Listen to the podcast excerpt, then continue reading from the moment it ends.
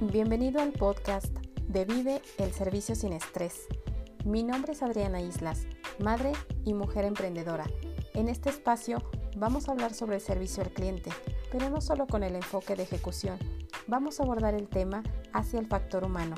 Hablaremos sobre la persona que está detrás del servicio, de la importancia de su bienestar emocional y de su valiosa contribución en el logro de los objetivos de cualquier empresa o negocio.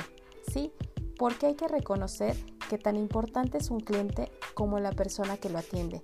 Aquí encontrarás cada semana píldoras enriquecedoras para entrenar tu mente y tus emociones.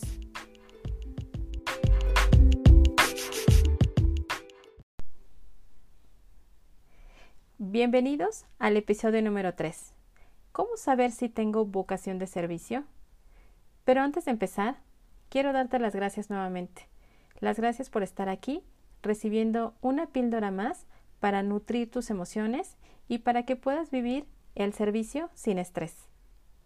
Hoy te quiero platicar sobre la vocación del servicio, sobre su esencia, y te diré cuáles son las tres preguntas más relevantes que debes hacerte para saber si tú eres una persona con vocación de servicio, o que tú puedas hacer estas preguntas a la gente de tu equipo y que te permita identificar qué tanto están alineados a esta vocación de servicio. Porque en la medida en la que comprendemos el principio de las cosas, más fácil nos será entenderlo y aplicarlo. Empecemos con esto. La etimología de vocación tiene su origen en el latín como vocatio, que plantea la idea de un llamado, y que se traduce a un llamado del corazón que lleva al individuo a emprender un camino, y que comúnmente está empleado y encaminado a lo profesional, pero también lo hemos visto emplearse en lo personal y sobre todo en la parte religiosa. Por ejemplo, seguramente has escuchado a alguien decir que se volvió una persona religiosa porque tuvo un llamado, es decir, su vocación era estar al servicio de Dios, ¿no? Por ejemplo. ¿Y por qué empezar por aquí? Porque para lograr tener un éxito y un desarrollo personal como profesional del servicio, debemos conocer la esencia. En, simples palabras, es saber lo que nos toca hacer estando al servicio de otros. Y es que en la realidad son pocas las personas, yo creo, que pueden decir que han sentido un llamado para atender a un cliente, que esa es su vocación, porque la verdad yo no creería que eso es real. ¿Y por qué lo digo? Porque no sé si te ha pasado, pero en mi experiencia, después de más de 20 años dentro del sector y después de formar a tantas personas en el camino, creo que la mayoría no tiene clara la definición. Y también creo que lo ha entendido un poco mal. Y, y lo sé porque de pronto veo un poco de desconocimiento, me ha visto, me ha tocado ver que hay desconocimiento en esa parte, porque muchas veces se postulan para realizar este tipo de función porque creen o piensan que es la cosa más sencilla y más simple de hacer, que atender un cliente es igual a oigo y contesto. Por eso es que solo pocos son los que realmente pueden crecer y permanecer en el tiempo, y no me refiero a permanecer por méritos de sacrificio, de resistencia o tolerancia, es porque creo que han logrado dos cosas. Uno, desarrollar habilidades. Y dos, encontrar una verdadera satisfacción al sentirse bien ayudando a otros. Y entonces, ahora sí, yo creo que podemos decir que tenemos una vocación de servicio, haciendo las cosas diferentes. Es decir, ya no oímos, escuchamos. Y ya no solo contestamos, nos comunicamos con los clientes.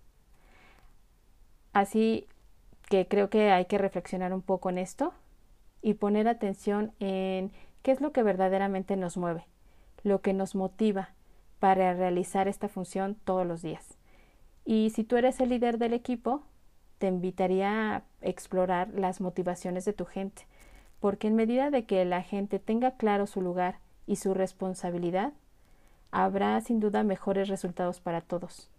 Habrá una organización que ganará clientes y para ti pues habrá menos estrés.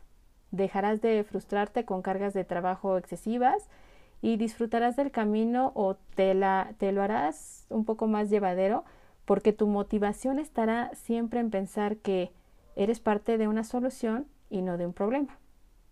Ahora te voy a ayudar con tres preguntas clave que te servirán para saber si realmente tienes vocación de servicio o que puedas evaluar a, evaluar a tu equipo con estas mismas preguntas.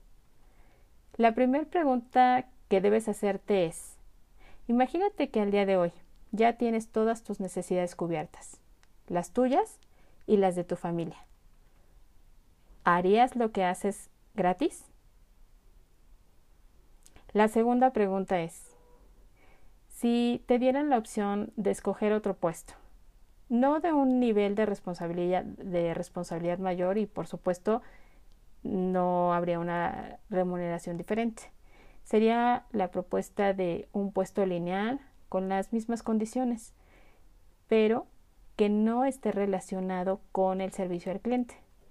¿Lo aceptarías?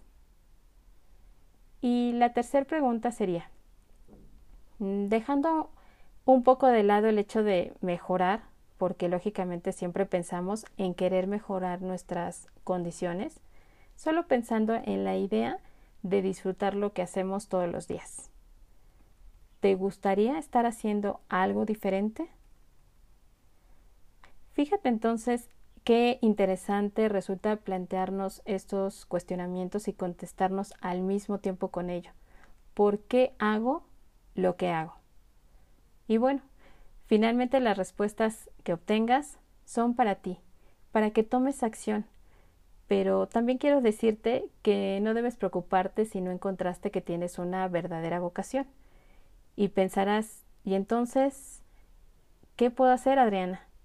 Bueno, para cuando ya sabemos que no tenemos la vocación, pero lo que hacemos nos conviene y nos funciona bien en estos momentos, seguir haciéndolo es una buena decisión. Pero ahora lo harás por elección, ¿sí? Porque estarás eligiendo brindar un servicio, pero conscientemente, y deberás buscar desarrollar más habilidades que te ayuden a alcanzar tus objetivos. Así es que, mi querido apasionado del servicio, si te gustó este podcast, te invito a que te suscribas y me sigas también en Instagram. Estoy como la persona detrás del servicio, donde ahí también comparto algunas reflexiones sobre estos temas y me encantará leerte y que me compartas tus respuestas a las preguntas que nos planteamos el día de hoy. Te envío un gran saludo.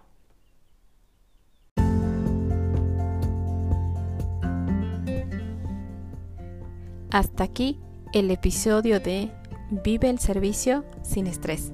Si te ha gustado, o crees que le pueda aportar valor a otras personas, te agradecería que lo compartas. Me despido con amor y cariño.